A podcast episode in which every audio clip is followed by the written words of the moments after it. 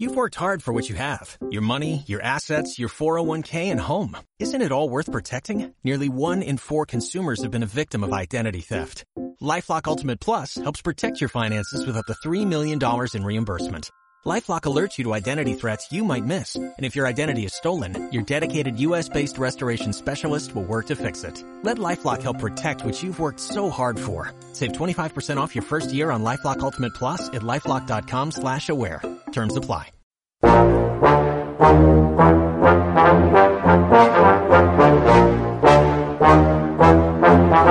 En Radio Intereconomía, Comer a Ciegas, con Jonathan Armengol.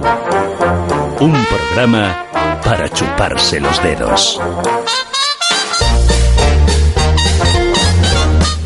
Muy buenos días, queridos, queridas oyentes, bienvenidos, bienvenidas. Están ustedes en la sintonía de Radio Intereconomía y un servidor, como siempre, mientras me dejen es Jonathan Armengol, encantado de volver a estar con ustedes. ¿Y dónde estamos hoy que se oye así un eco y tal? Pues mire, se lo voy a contar, si están ustedes perdiendo las vistas, para que les voy a mentir, yo también, pero me las han contado. Estaba, ya empezamos, si es que de verdad, si es que no se me puede dejar suelto. Pues estamos en el Hotel Don Fadrique, también, rest- bueno, estamos, a ver, no, vamos a hablar con propiedad, estamos en el restaurante, no en el hotel. El hotel es donde me alojaré yo esta noche después del, del descanso del guerrero.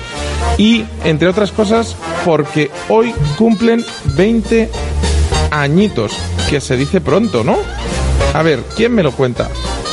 ¿Quién tenemos? ¿A Nicolás o a Manuela? ¿Quién está por aquí? Pues yo mismo, que soy Nicolás. Nicolás, que me han dicho que sois dos hermanos, uno el tímido y otro el hablador, y han dicho, pues ponemos a Nico. Si veis que hablo mucho, me calláis. No, no, tú tímido. tranquilo que, que, que- que lo arreglaremos. 20 añitos de Don Fadrique. Sí, sí. Tal día como hoy, además, un 21 de mayo. Sí, dice de hace, pronto. de hace 20 años, justo en 1999, que abrimos. Y, y la verdad que hoy he sentido un poco cosas parecidas. He tenido un cierto nerviosismo por tu culpa, Jonathan. No, yo te voy a decir una cosa, ¿eh?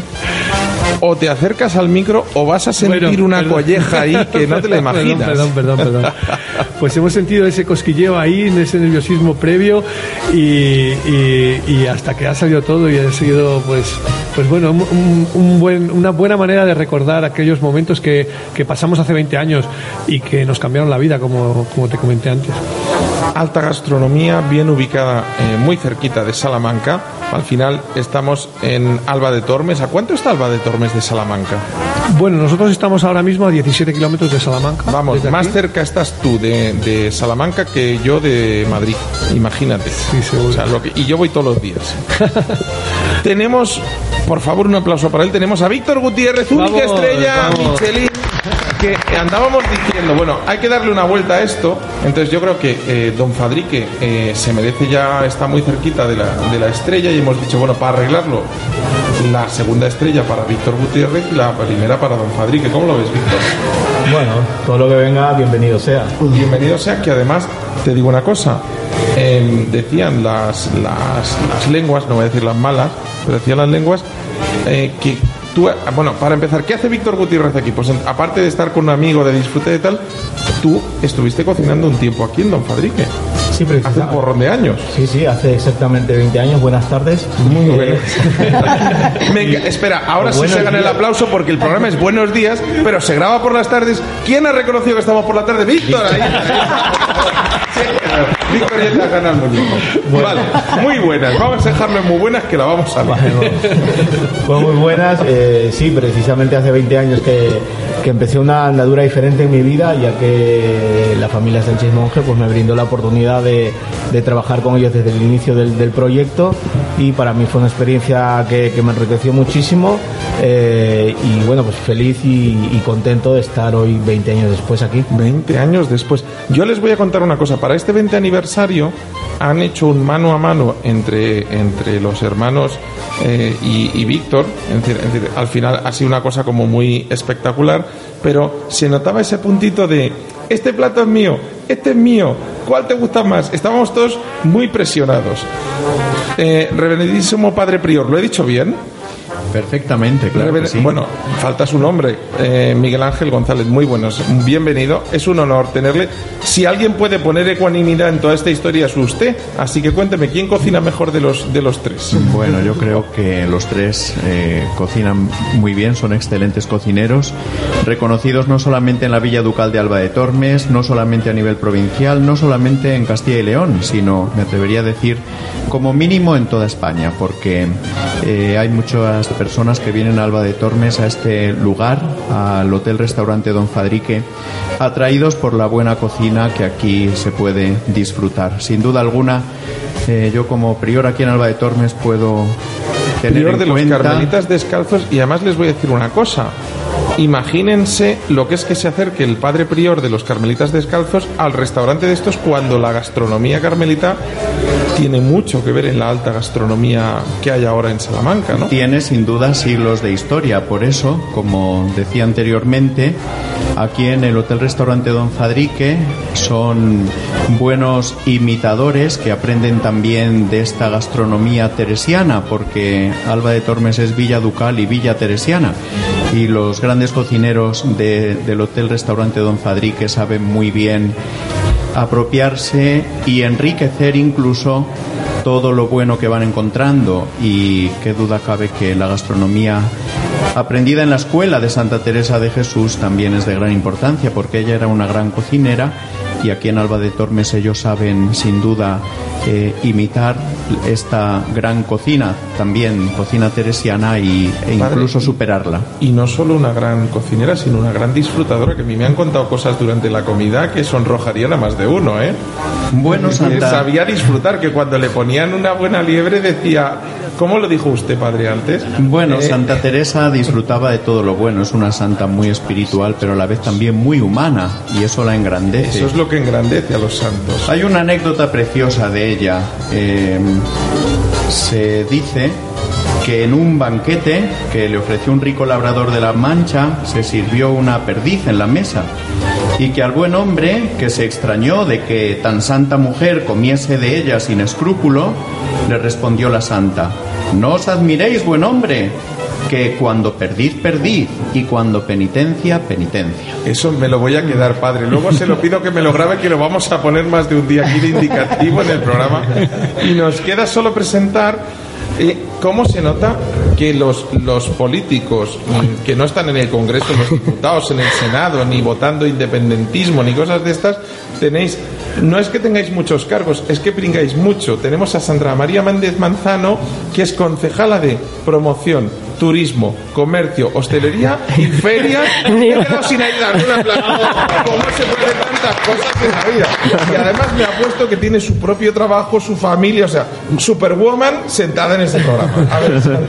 Viva Guijuelo, lo primero, que yo fui. Viva Guijuelo, ¿no? viva Guijuelo. Yo fui matancero, ¿no? viva Guijuelo. Claro O sea, que sí. ¿Qué sería Aquí estamos tres matanceros de honor, ¿eh? Eso, lo iba a decir, lo iba a desvelar ahora.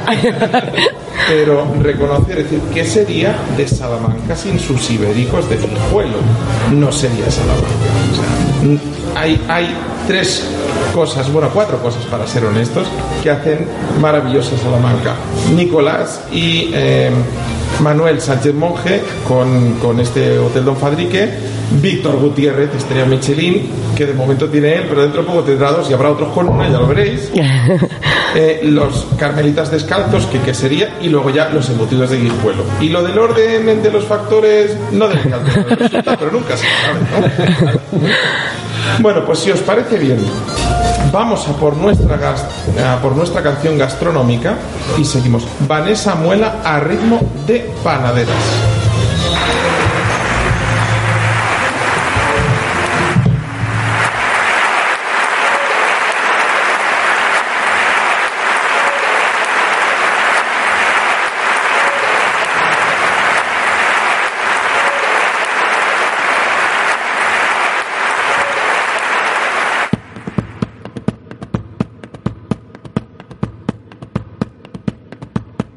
Déjate dar un beso, molinerita, en esa cruz de plata que es tan bonita.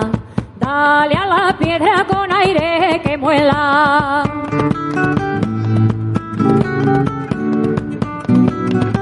Comer a ciegas.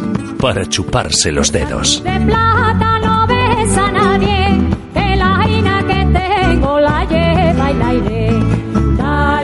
Van a pensar que soy un blando, pero me pasa una cosa y es que cuando me acerco a Castilla León o cuando me acerco a Salamanca, me hablando, escucho esta canción, escucho esta música y se me ponen los pelos de punta. Ya saben que yo soy un bicho raro madrileño importado de Cataluña, que ya es decir, y que encima soy académico de, de gastronomía de Castilla León. O sea, para meterme en el museo directamente, para disecarme como al negro Bañolas cuando lo teníamos en Cataluña y meterme en un museo. Pero realmente decir, eh, pese a la gran riqueza de la gastronomía española en todo el largo y ancho de su piel de toro, que decían algunos, la gastronomía de Castilla y León brilla, destaca, eh, reluce con, con propio sino. Hay cosas que siguen sorprendiendo, como que, como que Salamanca solo tenga una estrella Michelin, pero yo lo achaco a, a veces a la honestidad de su gastronomía, a- al respeto por ese tipo de producto, pero luego le chinchamos a Víctor para que nos cuente después de eso cómo se consigue dar la vuelta y aquí, porque es decir, conseguir una estrella Michelin en Madrid o en Barcelona pues tiene su mérito, pero conseguirla en Salamanca y que no te quemen el local tiene mucho más.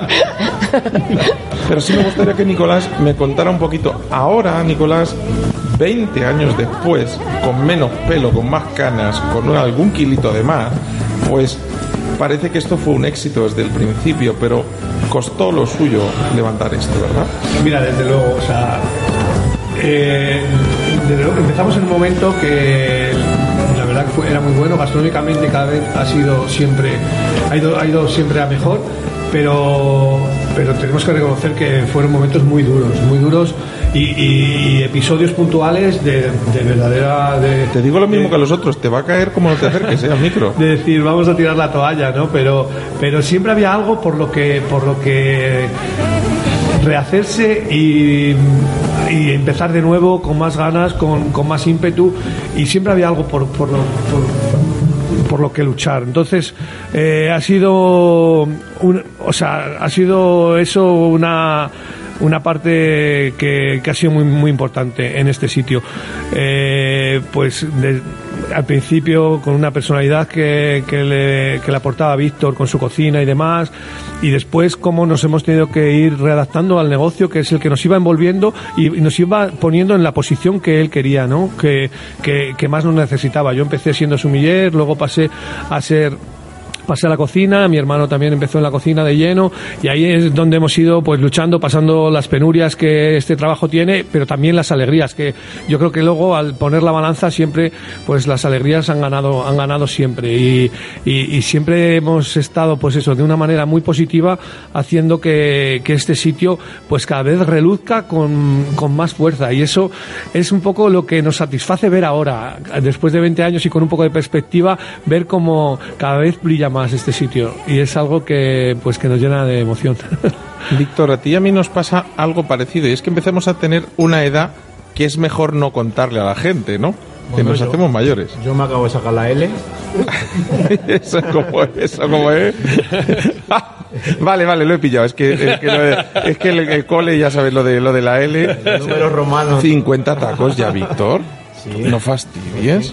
Parece un pimpollo, ¿verdad? Se conserva bien aquí el niño. no aparenta no aparenta Víctor, nacido en Perú, ciudadano del mundo y ahora mm, hijo adoptivo salmantino, eh, cuya ciudad no sería lo mismo sin, sin ti. Pero cuéntanos un poquito, porque tú llegas a España en qué año? Pues llegó a España en el año 89. Y eh, además no llega directo a Salamanca. No, yo llego a la ciudad de Rosas, de ahí conozco a una salmantina y en el año 92 pues llego a, Salamanca, donde han nacido mis hijas y bueno, pues encantado de estar en esta ciudad y, y bueno, luego durante un tiempo, durante dos años he sido hijo adoptivo de Alba de Tormes. O sea que al final, aparte, es decir, mm, bueno, eh, fue empezar un proyecto. Cuando tú lo dejas, saltas al Salamanca, al cabo de poco tiempo te dan la estrella Michelin, eh, la, mm, eh, el restaurante Don Fadrique sigue su propio camino y afortunadamente pues em, la vida nos va poniendo cada uno en su sitio y hace que 20 años después estemos todos sentados en una mesa celebrando un 20 aniversario, ¿no? Em, padre, Em, cuénteme un poquito de la. ¿Cómo, cómo definiría usted la gastronomía de, de Alba de Tormes? La gastronomía en Alba de Tormes sin duda tiene algunas peculiaridades propias. En ella se incluye sobre todo, eh, está aquí eh, nuestra amiga de Guijuelo, pues eh, por la cercanía a Guijuelo, todos los productos ibéricos tienen aquí gran importancia, pero hemos de tener en cuenta que también aquí en el Hotel Restaurante Don Fadrique tenemos unos embutidos ibéricos particulares que en esta misma casa se están fabricando bajo la marca Cerdos y Rosas y han obtenido una gran calidad en, en la producción de estos, de estos embutidos. Por lo tanto, creo que esto es muy importante. ¿Es pecado enamorarse de un embutido? Porque yo me he enamorado, me he enamorado de sus, de su, además es una cosa rarísima, porque embutidos tienen muchos, pero resulta que yo venía a enamorarme de algo que no debería ser muy salmantino, que es la sobrasada. O sea, y he dicho que yo no me voy de aquí sin sobrasada y me han dicho no hay, digo, ya tengo la excusa perfecta para no moverme. de verdad, madre mía, ¿cómo se puede hacer eso? ¿Cómo? Bueno. A ver, es que a mí me han dicho que Nicolás es un inquieto y como lo de la cocina no es suficiente, pues hace un poquito de todo en esta vida. Es decir, que si hace embutidos, que si hace quesos, que si no. A ver, Nicolás. Bueno, Yo no sé- no- es una parte, es una, eh, da- date cuenta que la cocina, pues al final estás haciendo todo el día elaborando recetas de aquí y de allá, pues, pues esto no deja de ser una receta más, ¿no? La de, la de los embutidos, los quesos o incluso el vino que, que, que también hacemos, que también elaboramos en la denominación de origen toro. Lo de la sobrasada, eh, bueno, si me oye mi amigo Ses Reina, que es un gran experto en sobrasadas, me diría que es- esto no es sobrasada y tal. Realmente no es sobrasada. Aquí en, en esta zona de Salamanca eh, tenemos tradición de elaborar chorizos en morcones con más cantidad de grasa que y con una tripa mucho más grande Y con una tri- además claro. es un paraíso el que no conozca yo creo que todos los que escuchan comer a ciegas o el 90 y muchos por ciento saben lo que es un chorizo morcón pero el que no lo conozca que se ponga los auriculares y salga a buscar uno porque no sabe lo que se pierde ¿no? Desde luego, desde luego. Pues ese, ese, eh, eh, aquí siempre ha habido tradición de hacer ese tipo de, de- de embutido. Y un poco eh, nuestra receta, pues eso, casi no se podía llamar sobrasada, pero es lo más parecido a una sobrasada. Que, que al final, pues, mm, pues con las un poco las peculiaridades de la zona que aquí usamos pues, la sobrasada como que la tienen un poco los ma- mallorquines la tienen un poco pues como suya no monopolizada. Monopolizada, tienen claro. algo. Nosotros tenemos Claro. cerdos ibéricos ellos tienen el por negre. El por negre, son conceptos claro, diferentes. son conceptos totalmente diferentes. aunque bastante cercanos Ellos, por ejemplo, la cantidad de magro es mucho menor, aquí es mucho mayor, porque claro, la, sobra- la, la- la grasa del pork negre, eh, el punto de fusión es, es mucho más alto, entonces eh, ellos pueden aguantar mejor eh, la- las que no gotee, ¿no? Digamos. Pero la ¿Sabes nuestra, por es la ejemplo, diferencia entre un chef y un político no. Te la voy a enseñar, ¿vale?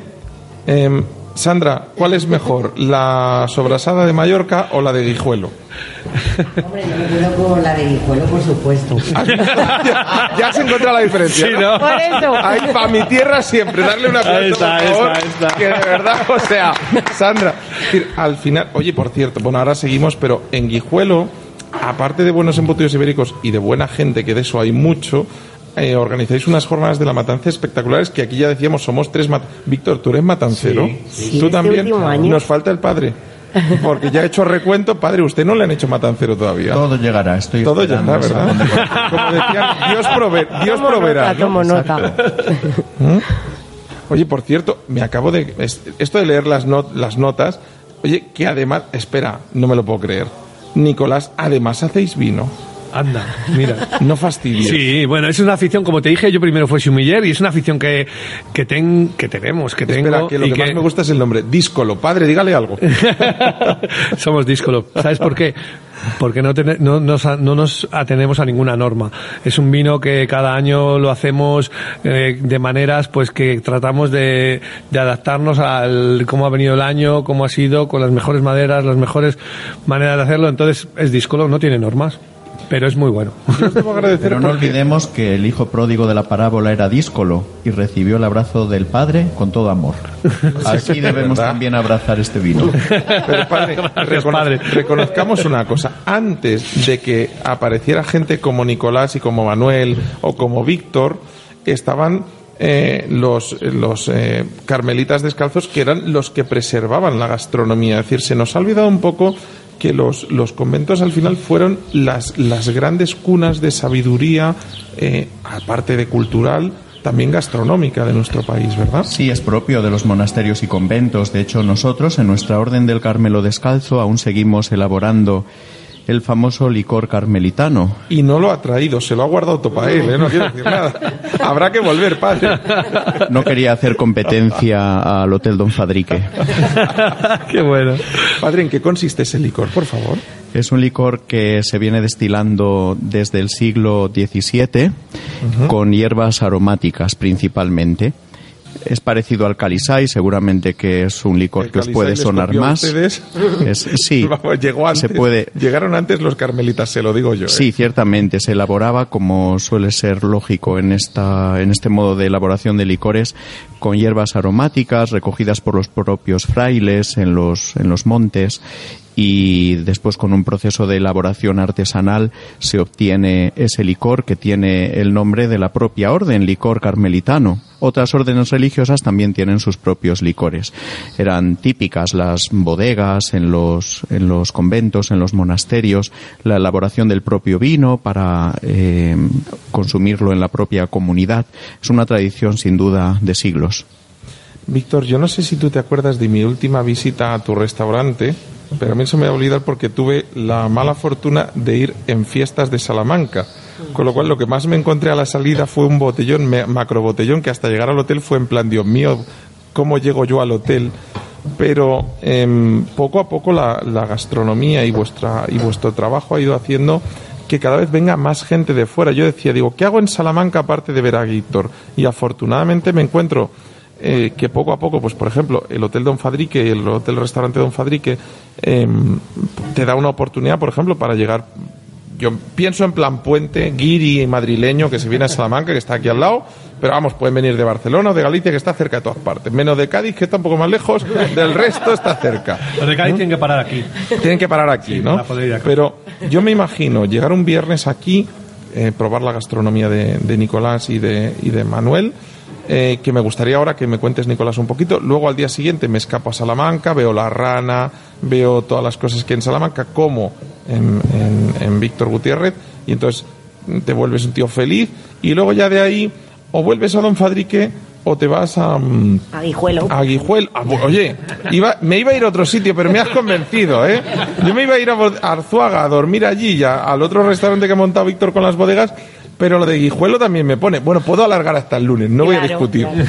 ¿Eh? A ver, cuéntanos qué podemos ver en. Ya que, ya que nos ha salido aquí. em, Sandra, Sandra, cuéntanos qué podemos hacer en Guijuelo, aparte de comer buenos embutidos o de comprar buenos embutidos para llevar a casa. Pues sobre todo comer, sobre todo comer en Guijuelo. Es verdad, y tú que has estado allí y conoces Guijuelo porque has sido matancero, que además estoy muy agradecida que Nico me, me haya invitado hoy a este 20 aniversario y, y compartirlo con Víctor, con Nico, con Manuel y con, y con vosotros. Y en Guijuelo, bueno, aparte de dar un paseo por la villa, que, bueno, no es que sea Salamanca, no tenemos ese patrimonio, ni Alba de Tormes, pero sí que es verdad que en unos años ha cambiado mucho. No me atrevo a decir lo que te he contado antes en privado. porque Claro, es que no, vetar, ¿eh? ya lo sé, ya que lo me la sé. cargo. No, Pero claro. sí, ya he notado yo ahí la puya, ¿eh? Pero sí es verdad que es un, es, la villa ha sufrido una transformación muy grande en los últimos años y sí merece la pena ir a conocerla y sobre todo su gastronomía. Eso es- de eso podemos presumir, ¿no? Del, del jamón y de los embutidos ibéricos. Eh, padre, ¿me haría usted el favor? Porque yo creo que vos- va a ser usted el más ecuánime. ¿Me podría contar lo que se ve desde donde estamos sentados? Porque una de las cosas que me llama la atención, que espero que los oyentes puedan disfrutar, es el sonido de los pájaros. Ahora mismo estaba pensando en ello, que no se trata solamente de saborear unos excelentes platos que aquí se elaboran y además eh, innovando constantemente. Yo le decía hoy a Nico que siempre nos sorprende. Cuan- cada vez que venimos a esta casa nos sorprende con sus platos, porque sabe innovar, porque eh, aún nos parece que puede superarse todavía más. Nos parecía imposible, pero a la vez siguiente se ha superado más aún. No se trata solamente de la delicia de los platos, de, de los vinos, de los postres, de todo lo que aquí se, se come, sino también el lugar en el que está enclavado este restaurante, Don Fadrique? Está, me atrevería a decir, en el punto desde el cual se contempla más bellamente la Villa Ducal. Está situado en un lugar estratégico, a dos kilómetros de Alba de Tormes, en lo alto de un monte, desde donde se contempla la belleza de la Villa Ducal, bañada por el río Tormes, el Castillo de los Duques, se conserva el torreón o torre del homenaje del Castillo Ducal, se, contempla se contemplan los monumentos de la Villa Ducal, la Basílica Teresiana, también eh, la iglesia donde está el sepulcro de Santa Teresa de Jesús, los monumentos más destacados de la villa, se contemplan desde aquí toda la estructura de la villa de Alba de Tormes. La vega del río, que es hermosa, la vega del río a su paso, el río Tormes a su paso por Alba. Al fondo, las estribaciones de la Sierra de Gredos, en invierno con su nieve y, por lo tanto, la belleza del paisaje es extraordinario. Es un restaurante que está en el campo y por eso en medio de la naturaleza se pueden escuchar, como estamos escuchando ahora, los sonidos agradables de los, de los pájaros. Los campos de cereal propios de Castilla también, reúne una serie de condiciones este lugar pues muy peculiares, muy pintorescas. Para relajarse, para disfrutar de la gastronomía y para tomarse un, pequeño descanso. Ciertamente, reúne unas condiciones mm, óptimas para todo esto que acabas de mencionar ahora mismo. Tanto la llanura castellana, los campos de encinas propios también de, de la tierra de Salamanca, al fondo, como digo, la zona montañosa de la Sierra de Gredos, ya en la provincia de Ávila sería, evidentemente. De alguna manera aquí se resume la riqueza de la gastronomía y del paisaje de Castilla y León.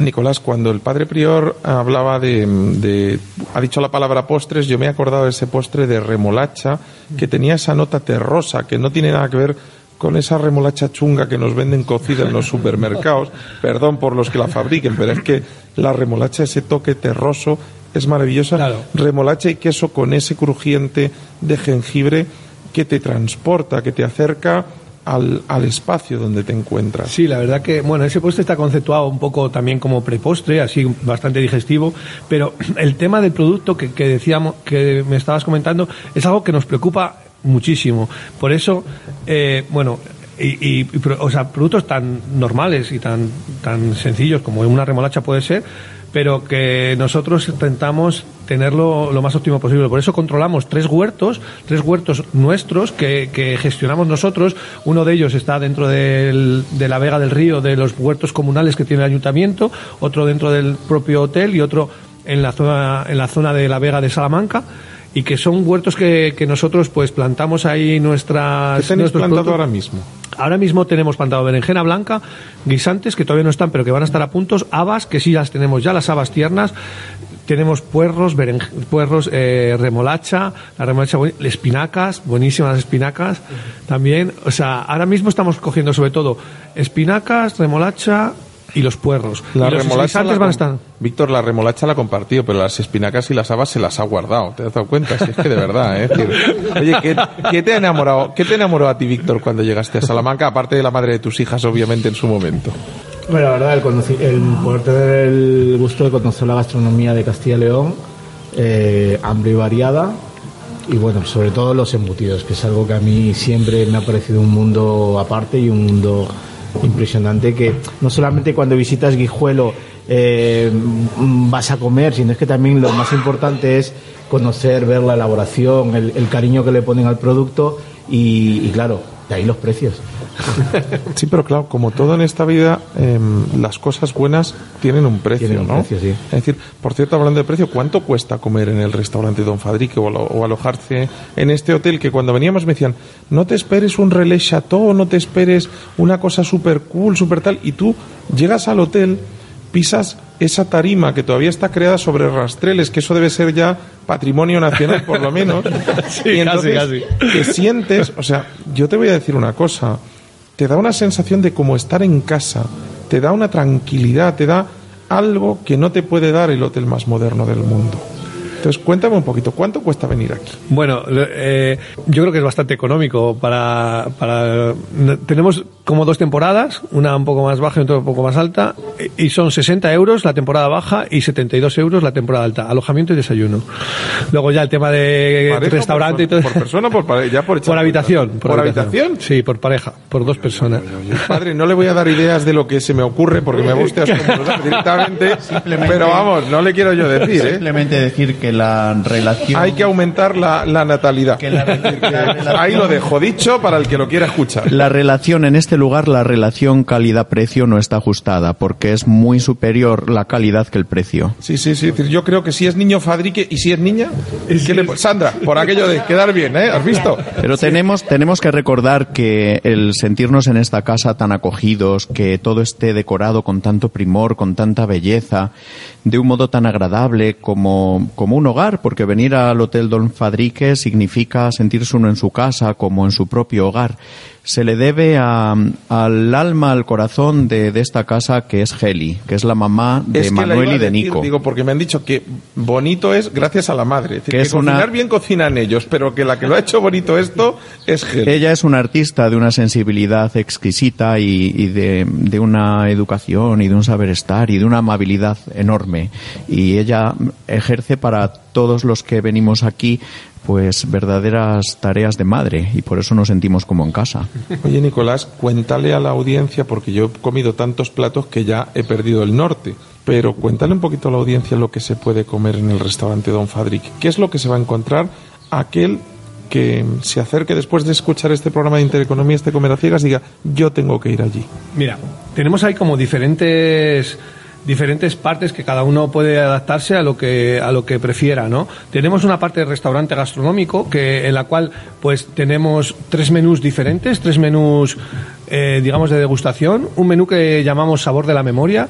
Ese menú eh, procuramos que sean cosas que traigan al recuerdo por, por alguna razón, ya sea por el producto, ya sea por la manera de hacerlo, pero es un poco de corte así bastante clásico, pero que, pero que tiene bastante aceptación, sobre todo para el almuerzo. Después tenemos otro que se llama denominación de origen. El menú de denominación de origen va vinculado al cerdo ibérico. Como bien sabes, estamos cerca de Guijuelo y pues el cerdo ibérico para nosotros es algo un poco un eje central. Que, que tenemos un menú de degustación completamente eh, todos los platos tienen que ver con el cerdo ibérico. Y luego el menú instinto. El menú instinto es donde mi hermano y yo, pues ahí nos recreamos un poco, donde eh, pues utilizamos Os más técnicas, que me queda un día más que hay demasiados menús y no los he probado todos. ¿eh? O sea, esto no puede ser. Y luego, por supuesto, la carta, que en la carta pues vamos adaptándonos ahí a la temporalidad y eso. Más o menos esta es la oferta gastronómica que tenemos. Víctor, hay una cosa que me ha llamado la atención cuando antes te has acercado a nuestra mesa en ese mano a mano que habéis hecho, eh, habéis hecho los hermanos Fadrique, eh, bueno, Sánchez Monje, que os digo hermanos Fadrique, pero No, no, bueno. Sánchez Monje. La- em, de la casa de Alba Classic. es- exactamente. decir, no, no, eh, la pullita no la he pillado, ¿eh? O sea, no me ha dado así. Padre, defiéndame.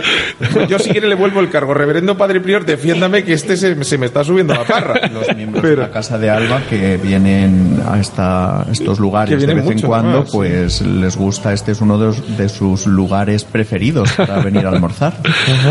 Víctor, te decía, me contabas antes, cuando estabas en la mesa contándonos un poco, que hoy has vuelto a aquello que era a las siete y media quedar con, eh, con, con, eh, con Nicolás y acercarte al mercado a comprar, a ver lo que el mercado daba para ver lo que dabais de comer. Sí, claro, esa fue una de las primeras costumbres que adquirimos Nico y yo. Sí, sí. Eh, fue quedar siempre a las 7, 7 y media de la mañana, eh, ir al mercado, comprar, desayunar Buah. y directamente venir a... Eso nos ha traído unos recuerdos ahí tremendos. La verdad que a mí, a mí personalmente, hemos pensado, hemos hemos dicho- pensado, nos hemos visto y hemos dicho, ya estamos aquí otra vez. ¿Qué hacemos aquí a las 7 y media? Sí, así entonces a Es nadie- en plan, los de los puestos, después de los 20 los- años currando y seguimos siendo los que venimos de compra. los de los puestos allí poniendo, poniendo el pescado y tal. Eh, ha sido muy bueno, ha sido, ha sido muy bueno eso. Le voy a decir a Víctor que se acerque al micro o le doy un capón. Fue porque- una, fue una buenísima costumbre que adquirimos y que, bueno, pues ve- visto lo visto, 20 años después no se nos ha olvidado No, y no. hace que la cocina sea mejor. Víctor, son los pedir- buenos cocineros los que van al mercado A ver lo que hay, que sí, luego sí. van a elaborar. ¿Cuáles, ¿Cuáles son, eh, Víctor, cuáles son los platos de los hermanos Sánchez Monje del, de- del restaurante Don Fadrique que más te gustan? Y a, y a, y a Nicolás que me diga los Víctor, los, perdón, los Víctor de, no, los platos de Víctor que más le gustan. A ver, ejercicio Bueno, a mí de- me gusta la sensibilidad que tiene Nico con las verduras, por ejemplo. Me gusta cómo las prepara, me gusta... O sea, lo digo porque me voy a quedar a cenar, recomiéndame algo. ¿Sabes? Que la carta es muy larga, muy Que complicada. te saque los guisantes y las habas esas que tiene escondidas. Ay, ay, ay, ay, ay, padre, ayúdeme, por favor, porque yo creo que va, va por buen camino Víctor, ¿eh? Ahí parece que no. Y bueno, el tratamiento que le da al, al cerdo ibérico también es importante.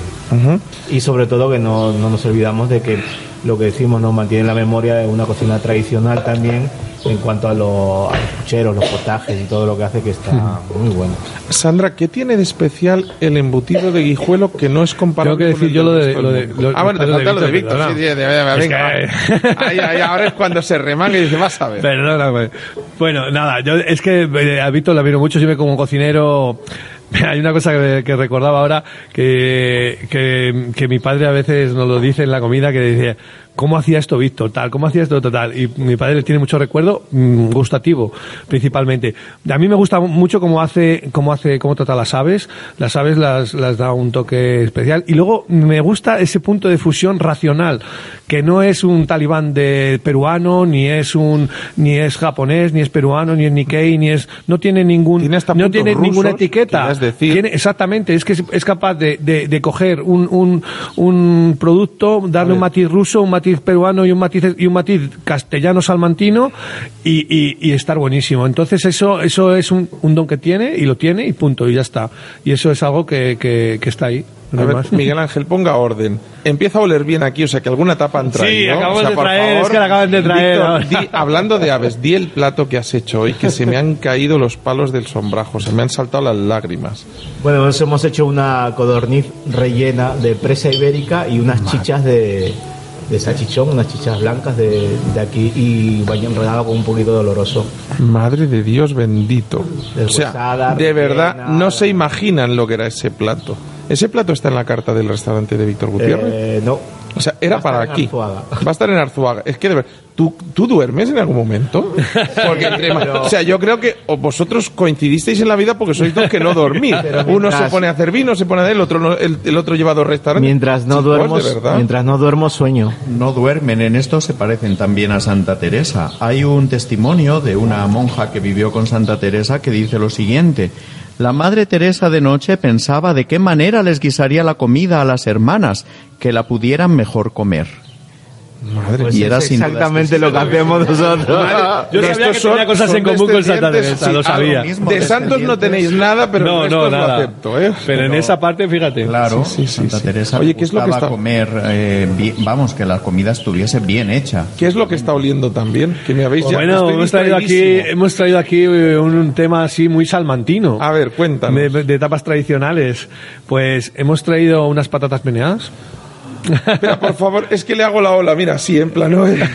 Cuéntanos en qué consisten las, las patatas. Bueno, las patatas es un plato tradicional que se utilizaba para, para, para muchos eventos. Sobre todo se utilizaba mucho en los herraderos cuando se iba a hacer eh, herrar el ganado y demás. Pues, pues nada, es unas patatas cocidas con laurel, ajo y un poquito de pimentón. Un refrito que se, que se añadía. El, el- secreto, pues eh, se, se, se freían por una parte unos torrenillos con los cuales se utilizaba esa grasa para hacer el refrito. Y ahí, ahí pues. y luego te comían los, los torrenos. Y ya que luego, estaban claro, ahí claro, claro. Ver, Entonces se circule. mezclaba. Que circule. No, eh, mientras, mientras me lo pasan y mastico No. un rato, Sandra, por favor, cuéntanos por qué los embutidos ibéricos de Guijuelos son los mejores del mundo. Estaba distraída con el. Te, te pilla, no, no, es- era en plan para aplicar eso de oveja que va a la pierde bocado a ver si lo pierdes y me lo como yo. Ah, vale. ¿Vale? O sea, es en plan que circule. Eso. Pues a ver, sobre todo es el clima lo que muestra un poco la diferencia en Guijuelo, que son inviernos pues muy Padre, fríos y veranos calurosos y muy cortos. Y eso hacen de Guijuelo, bueno, pues un secadero natural gigante, por decirlo de alguna manera. Esto no son las patatas, que me habéis puesto en la mano? A ver, ahí tengo- hornazo, hornazo. Me Hornazo estaba como Dios manda. a mí. Es el hornazo ahí. El hornazo es una de las comidas más típicas que hay aquí en Salamanca, que se hace con los embutidos, lomo de orza y, y panceta. Y eso todo mezclado con una masa, pues, pues es, el, es el hornazo que se come el lunes de aguas. El lunes de aguas es, es una de las celebraciones más famosas que tiene Salamanca, que no sé si contarla porque está aquí el padre y No, nos da tú, te cosas. vas, tú te vas de fiesta, llegas a las 8 de la mañana, te tomas un trozo de este hornazo y dices, hola mamá, he estado tomando Coca-Cola toda la noche. O sea, no se es una tradición salmantina que todo salmantino sabe y yo como salmantino también la sé. Incluso yo mismo podría contarla, pero que la cuente Nico, No, que ya ha que comenzado. es más propio Venga, Nico. Sí. bueno, el, el- el- el hornazo se come el lunes de aguas, como bien dices. De, bueno, durante la cuaresma, sabes que. eh, es que yo creo, padre, que la va a contar usted mejor, porque si no. Te está dando No sé. miedo, ¿eh? Padre, la cuaresma, por ser un tiempo litúrgico típico de penitencia para preparación al trido pascual, a la celebración de los misterios de la pasión, muerte y resurrección de Jesucristo, en ese tiempo, en esos 40 días, Sí, lo iba a contar se mejor. retiraban Absolutamente. Recordemos que Salamanca históricamente es una ciudad universitaria con muchos jóvenes. Entonces, en esa época, en la cuaresma, se retiraban las prostitutas de la ciudad al otro lado del río Tormes. Y en el tiempo de la Pascua, tiempo en el cual se celebra el lunes de aguas, precisamente, retornaban de nuevo las prostitutas a la ciudad y cruzaban las aguas del Tormes. Por eso se llama lunes de aguas. Se hacía fiesta y por eso, Y pues. ya que cada uno saque sus conclusiones. Exacto. Yo ahí, Queda- ahí- ahí lo dejo. Y el hornazo, que es un producto típico salmantino, como ha explicado muy bien Nico, se come generalmente el lunes de aguas. Se sale al campo y se come este esta, esta comida, Nico, engañar a un ciego es pecado y no me has dado las patatas. ¿eh? O sea, me has engañado. ha sido una broma. Eso no tiene precio, ¿eh? O sea, ¿Sabéis, sabéis qué comió Santa Teresa cuando vino Alba de Tormes en su último viaje? Porque aquí pasó los últimos 15 días de su vida. Aquel 20 de septiembre de 1582, Santa Teresa comió patatas en Alba de Tormes cuando llegó. Y cada año, tradicionalmente, las carmelitas la descalzas izquierda, ¿no? Gracias. las Carmelitas Descalzas de Alba de Tormes, cada 20 de septiembre, todos los años, recordando ese hecho, comen patatas. Unas patatas realizadas con aceite, pan frito, sal gorda, ajo, perejil, azafrán y vino blanco. Pues eso fue lo que comió Santa Teresa en Alba. Padre, cuando yo abra un canal de YouTube de cocina, se va a venir usted a cocinar conmigo. Porque de verdad que mm, suenan fenomenal esas patatas, ¿eh? Nicolás, me tienes que decir platos de Víctor. Platos de Víctor. Los que te gusten. Te voy a pasar Ah, primero para que pruebes. Ay, eh, tú has visto, este juega al despiste, ¿eh? Te voy a pasar primero para que pruebes el, el hornazo típico de Alba, que es es un poco diferente al que se hace en Salamanca y es una masa dulce. Y se Toma. la masa. Cuidado, con- bueno, esa copa ya no, Esa- no, esa caput. esa ya no. Ahora ya puedes llenar el resto de vino para que no se caigan, que nos va quedando poco programa y teníamos tres vinos que probar. Sí, sí, claro. Hornazo dulce, cuéntanos un poquito de Sí, el hornazo dulce, que es una masa un poco diferente, como te digo, eh, Wow. lo que hace es, es, es el mismo relleno de siempre el mismo chorizo, lomo y panceta, y en este caso, pues bueno, pues la masa tiene, pues tiene ese matiz, ese matiz dulce que, que al hornearlo, pues, Mira, pues carameliza y yo- te da una mezcla muy chula. Nicolás, yo te digo una cosa, si viene aquí el de Real Fooder, agarra una vara y te va dando hasta que te vayas del pueblo. Porque mezclar azúcar y, y embutido ya debe ser el no va más del colesterol o de lo que sea. Pero esto está buenísimo. pero es una mezcla que, que equilibra. Están ahí. a dos kilómetros de Alba de Tormes para ir luego que se te has dejado algo en Alba de Tormes Sí, y volver. claro, claro, Dios. sin duda, sin duda. Es decir, esa fusión dulce-salado. Sí, sí, la tiene, la tiene. La verdad que es el único pueblo en que, lo- en que se hace así, ¿eh? es el único pueblo en que, se, en que se hace la masa dulce, pero es tradición y, y aquí, pues eso, cuando vamos a buscar a cuando vamos a salir al campo, pues, pues Víctor, yo creo que si un día te da, que lo dudo, porque además perderíamos mucho aquí, pero si un día te da vol- por volver a Perú, haces este plato y lo vuelves locos a todos directamente. Montas un, un- un puesto de esto y triunfas. Sandra, eh, cuéntanos un poquito, porque no te dejan hablar. ¿Tú te has dado cuenta que estos no se Ah, no, yo estoy encantada, me lo No, estoy claro, te pasando muy bien. de ¿eh? comer y tú calladita. Eh, Claro. ¿qué se- es decir, ¿qué embutidos son los más típicos de Guijuelo? Aparte del jamón ibérico, al final, que yo creo que es el rey.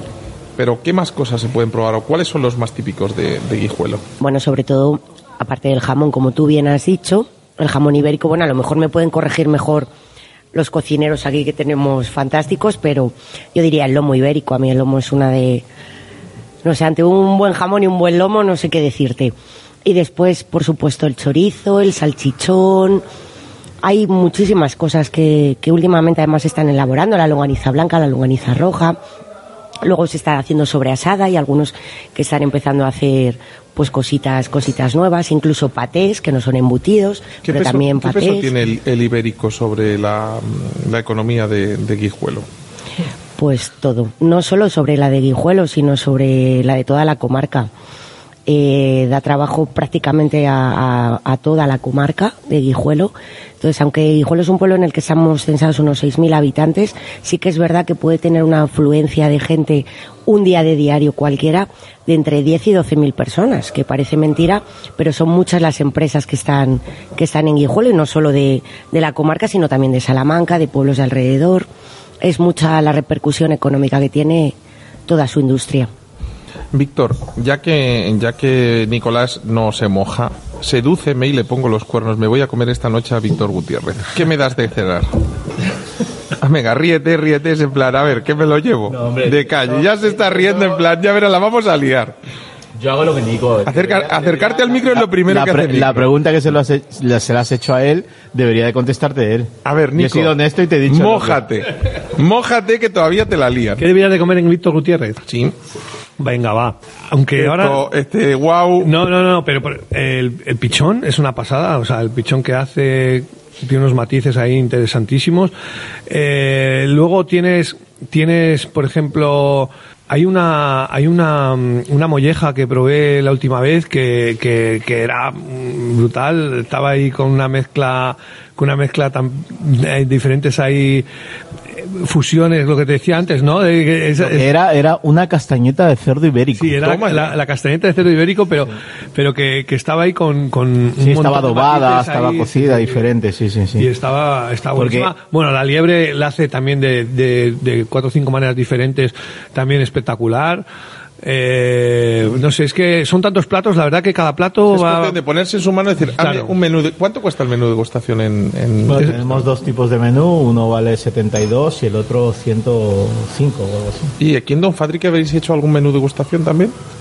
Sí, el- bueno, los menús que te comentaba antes que, que tenemos son todos en plan de degustación, ¿sabes? Que son menús con, con bastantes platos y de precio, pues, pues 45, 55 y 64. O sea que al final uno se puede decir, ¿sabéis que la ventaja de venir a Salamanca es que sale barato comer bien? O sea, cualquiera de las cosas que dais, tanto en, en Don Fadrique como en Víctor Gutiérrez, al final en, en la capital o en cualquier lugar un poquito más poblado, pues mm, yo diría que subiría un 30-40% el precio. Padre, ¿qué tal se vive en, en Alba de Tormes? Muy bien, sin duda alguna. Es un lugar muy acogedor, muy apacible, muy agradable. De hecho, son muchos los turistas, los visitantes, también los peregrinos que vienen siguiendo las huellas de Santa Teresa de Jesús hasta este lugar. Pues aquí tenemos su sepulcro. Y de hecho, eh, siempre solemos recomendarles eh, que vengan después de, de visitar, los que vienen como peregrinos a nuestra casa, a visitar el lugar de Santa Teresa de Jesús, que también eh, disfruten de la gastronomía de este lugar, de este restaurante Don Fadrique. Solemos recomendárselo habitualmente cuando preguntan un lugar para comer, porque sin duda alguna sabemos que este es un sitio de garantía y todos se alegran de haber venido y todos quieren repetir. Estos chicos son mentalistas porque estaba a punto de decir, oye, darme un vino por Dios, y me ha caído en la mano así a Víctor en plan, toma, toma, Jonathan, que si no te, da, si no te doy yo, estos no te dan. Ya te digo, a ver, cuéntame. ¿cómo te metes a hacer vino, Nico? Pues O sea, el tema del es vino... que vino sobrasada, que eso, o sea, de verdad, o sea, yo me tienes un poquito estresado. Estresado, ya- yo, yo me estreso solo de pensarlo también. Eh, lo del vino es una afición, una afición, una, una, una pasión, la verdad, que eh, como te comenté antes, lo primero, yo soy sumillera, yo soy sumillera antes que fraile, pero no que monje, que mi apellido así. Pero, es que lo tuyo tiene guasa, ¿eh? pero, O sea, pero sí que el mundo del vino siempre me ha atraído, siempre me ha ilusionado y siempre, y, y- y era como, como después tú, de haber... En una tarjeta de visita poniendo soy sumiller antes que monje, alguno se quedaba leyéndola tres veces, lo sabes, ¿no? Perdón, sí. y nada, pues, pues, pues dentro de esa pasión, pues, con una, eh, pues conociendo la, zona de Toro y demás, compramos unas viñas. Dentro de esas viñas, pues, eh, pues claro, al final, pues te tus amigos también son compa- compartes cosas con ellos, ¿no? En este caso, pues con mi amigo Esteban Sánchez Maillo, que compartimos la pasión del vino, pues, pues al final, pues entre él y yo nos pusimos ahí, compramos las viñas, hicimos una pequeña bodega en el baile, en el baile del Pego, que es un pueblito pequeño que hay en la de, en la de Otoro, y en esa bodega pues practicamos nuestras, nuestras, eh, él, él es ingeniero agrónomo y enólogo y él la verdad que recae la responsabilidad sobre él y yo voy y le, y le digo qué buenos vinos haces. y los cato y los pruebo y nos encanta. Te voy a decir una cosa. Tú ahora tienes que mentir y decirle a Andrea que el día que venga no habrá pájaros, que tú te encargas de que no haya ninguno. Porque mi chica le tiene miedo a los pájaros, pero es que este sitio es el paraíso. Sí, pues nada, eso eh, lo que pasa es que hemos abierto la terraza y entonces hemos dejado que los pájaros se, se, Se se les- manifiesten. pero no entran, se manifiestan Pero no, desde se manifiestan fuera. desde fuera. Pero le dices a Andrea que no hay problema, cerramos a cal y canto y los pájaros se mantienen al ¿Y margen. cuándo se disfruta más de, de Alba de Tormes? Eh, ¿En verano o en invierno? Pues yo te diría que en invierno estamos en épocas de, pues de, de, de- o sea, esta zona normalmente tiene más invierno que verano, que con el cambio climático cada vez esto va cambiando, ¿no? más rara, ¿no? Sí. Pero el invierno aquí es seductor porque tienes, eh, tenemos ahí que no te hemos explicado antes, pero esta, esta terraza cuando recibimos chimenea, entonces ya te hago la ola. tenemos una no tenemos la cocina económica en esta terraza tenemos la cocina económica y lo que hacemos es tener siempre ahí algún caldo algún algún guiso O sea, que, va que va dando ambiente Y vas viendo chup, chup, chup, chup. Eso y da es. calorcito a la vez que lo... Claro, y además va calor, eso es. Entonces, normalmente siempre solemos tener algún caldo que además, pues la gente que llega a la terraza, pues puede servirse el, eh, tranquilamente, se sirve un caldito y ya se pone, le- después de venir de, de fuera, que seguramente venga con frío, pues se pone en, se pone a tono. Y ya con el caldito y el calor de la cocina económica, pues ya va haciendo ahí crear un ambiente muy chulo. El invierno tiene un ambiente muy, a mí me gusta. Sandra, yo sé que los vinos y los platos de aquí, estos dos grandes chefs, y la cultura de, nuestro reverendo padre prior te tienen obnubilada, pero recomiéndame alguna ruta turística para hacer en, Guijuelo, por favor. Hombre, pues a ver, sobre todo, bueno, es un gran proyecto que tenemos de futuro, que, que antes te he comentado un poquito, es nuestra gran ruta del jamón ibérico, que es algo que, bueno, hemos firmado un convenio de colaboración y la podremos sacar en breve. Entonces, con eso que pretendemos hacer, bueno, pues que la gente, aparte de conocer Guijuelo, pues conozca, como muy bien decía Víctor antes, el proceso de cómo se elaboran esos embutidos, conocer los secaderos, hacer una especie de... Que sepan de- por qué está bueno, ¿no? No solo que sepan que está bueno, sino por qué. Claro, y de dónde viene, y cómo se hace y qué se utiliza para hacerlo y por qué en Guijuelo se da esas condiciones, por el clima, bueno, pues aparte de otras cosas, ¿no? Pero, pero que la gente conozca de fondo cómo realmente se elabora el Que la jamón gente no ibérico y piense los que el jamón sale de una fábrica o hay una máquina que escupe jamones. Sale de un cerdo, sale de un proceso de curación artesanal, sale de un trabajo de mucha gente, ¿no? de muchísima gente y de un trabajo muy duro y muy sacrificado, que es verdad. Y, y por eso te decía que es importante lo del clima, además unas temperaturas. Quiero decir, es un, un trabajo pues duro y que eso queremos mm, que la gente lo vea, que vea cómo se hace y cómo... Y sacaremos esa gran ruta del jamón ibérico que así, bueno, podremos hacer, bueno, pues paquetes de, de turísticos. Víctor, dime la verdad. Tú llegaste a Salamanca, probaste los ibéricos y dijiste, no habrá lugar en el mundo como este, me quedo aquí. Lo de que tu, la madre de tus hijos fuera salmantina fue una, una Hombre. anécdota, ¿no? Una anécdota, una casualidad. Oye, ¿cuál es el nuevo proyecto que tienes entre manos? ¿Me lo puedes contar o lo dejamos para otro programa? No, los proyectos nunca se cuentan. No se cuentan. Padre, No, dígale algo, del de todo. verdad. Estos son, uns- son uns- unos ocultistas, ¿se ha dado Si te, cuenta si, te, usted? co- si te contara el que me ha llegado hace una hora, entonces ya... Eh, a ver, vamos a No hacer una surge. cosa. Es decir, por favor, ¿qué vino estamos bebiendo? Eh, ¿Cuál estamos? ¿Con díscolo, con corneana o con cinco de copas? Estamos con díscolo. Pues escucha, dale más, que tres copas más y nos lo cuenta. Nicolás, cuéntanos un poquito de este vino, porque es un vino, eh, sobre todo, como, como te diría yo, pa- parece una salvajada dicho así, pero es, es vino, es un vino, es fácil de beber, te recuerda un poco a lo que eran los vinos tradicionales de toda la vida, esos vinos honestos, amables, directos, eh, que quizás se han perdido entre maderas, tablones y barricas últimamente, ¿no? Sí, la verdad que, bueno, nosotros, eh, eh, uno, uno de nuestros amigos siempre dice, el vino tinto es toro. Y es, y es algo que, que, que tiene, ese- tiene ese- esa peculiaridad, ¿no? Toro tiene unos vinos con bastante estructura, bastante nivel alcohólico y sobre todo mm, bastante potencial tanto gustativo como, como olfativo. Eso es- eso le convierte en un, en un gran vino. Todos los vinos que, que tienen intensidad en todos sus en todos sus aspectos, pues, pues le convierte en un gran vino. Y a mí Toro por eso me seduce mucho, porque realmente sus vinos es fácil hacer un vino de estas características, con esa intensidad en general. Nosotros hacemos un vino, pues eso. eh, ¿Solo lo vendéis aquí o también lo vendéis afuera en distribución? Sí, también, también ahora estamos ya empezando a distribuir y bueno, poco a poco. Dentro de Tampoco. poco en Rusia, en todas partes. Sí, sí, vino sí. de- Lo tiene nuestro amigo Víctor en su restaurante, ¿sabes? Tengo, pues, con mis diferentes compañeros y amigos, pues nos lo, lo vamos compartiendo y ellos, la verdad que nos... Encantado. Encantados nos... Padre, em, ¿se, puede ¿se puede visitar eh, em, el, el priorato de, lo- de, de las carme- carmelitas descalzos de Alba de Tormes? Sí, por supuesto. En Alba de Tormes se puede visitar un precioso museo, el Museo Carmus, que incluye el sepulcro de Santa Teresa de Jesús, una exposición importante donde se puede ver también una sala dedicada al trabajo cotidiano, donde hay Eso que ya casi nadie hace.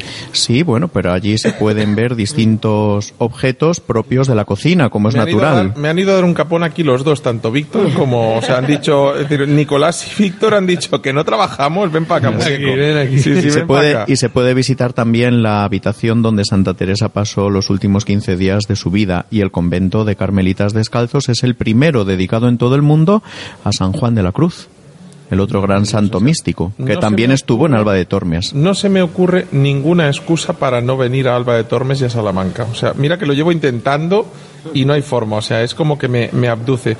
Tengo una buena y una mala noticia. La buena es que tenemos una canción de Rafael Farina que se llama Mi Salamanca, que la vamos a poner de fondo, que ya la estamos poniendo. Y la mala es que nos quedan, nada, un dos minutos de programa, o sea, los justitos para despedirnos. A ver, ¿dónde nos apuntamos para, dónde pedimos habitación? ¿En el Hotel Don Fadrique, en el restaurante Don Fadrique? ¿Cómo, cómo nos organizamos para venir? Manu. Manu, no sé, si quieres se lo pregunto al perro, pero te toca a ti. A ver, toca, te toca. venga. ¿Qué, ¿Dónde? Nico, Bueno, Manu, venga, oh, que está Manu, por favor. O sea, Manu que va a hablar, por favor. Manu, te ha tocado. Bueno, tenemos un, un mail de reservas que es reservas.donfadrique.com y un teléfono 923 370076. ¿Y la web? La web, bueno, www.donfadrique.com. Oye, que si no te he presentado antes es porque no te he visto, que conste. ¿eh? Ya me he dado cuenta ya. A ver, nos tenemos que marchar. Víctor, ¿dónde encontramos? Me está diciendo algo el padre y no sé lo que me está diciendo. ¿Qué me quiere decir, padre? Simplemente decir que cuando vienen los visitantes tras las huellas de Santa Teresa de Jesús, nosotros les recordamos que ella en el libro de las fundaciones dice que entre los pucheros anda Dios. Nosotros se lo decimos a los visitantes. Y aquí en Don Fadrique lo comprueban. O sea, pues vengan a comprobarlo, o sea, de verdad. Es decir, Víctor, en Salamanca, que hagan un huequito, se escapen un ratito a Salamanca y vayan al restaurante Víctor Gutiérrez, que de momento es el único con una estrella Michelin. Y más les vale que vayan pronto porque cuando tenga dos subirá los precios, que él dirá que no, pero ya le digo yo que lo va a subir. A ver, Víctor, ¿dónde, dónde nos Bueno, reservamos? pues a, a nosotros nos encuentran en info arroba restaurantevictorgutierrez.com o www.restaurantevictorgutierrez.com. Padre, eh, bueno, reverendo eh, Padre Prior, eh, muchísimas gracias por tenerle, tenerle con nosotros. De verdad que hay veces que nos encontramos con gente como usted que le da una patina de cultura a este programa que buena falta le hace, se lo aseguro yo. ¿Eh? Y eh, Sandra, Sandra María Méndez Manzano, ¿nos volveremos a ver por las matanzas de Guijuelo? Eh, espero que sí. Y mientras que- no me confundáis con el cerdo, vamos bien, ¿te parece?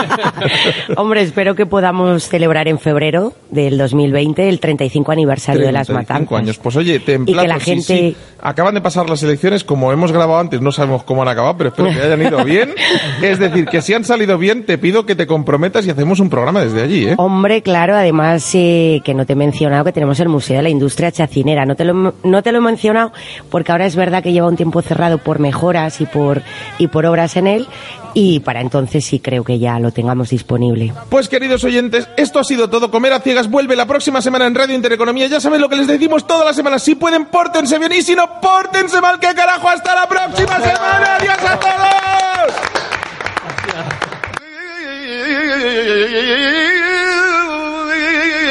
y el corazón por bandera.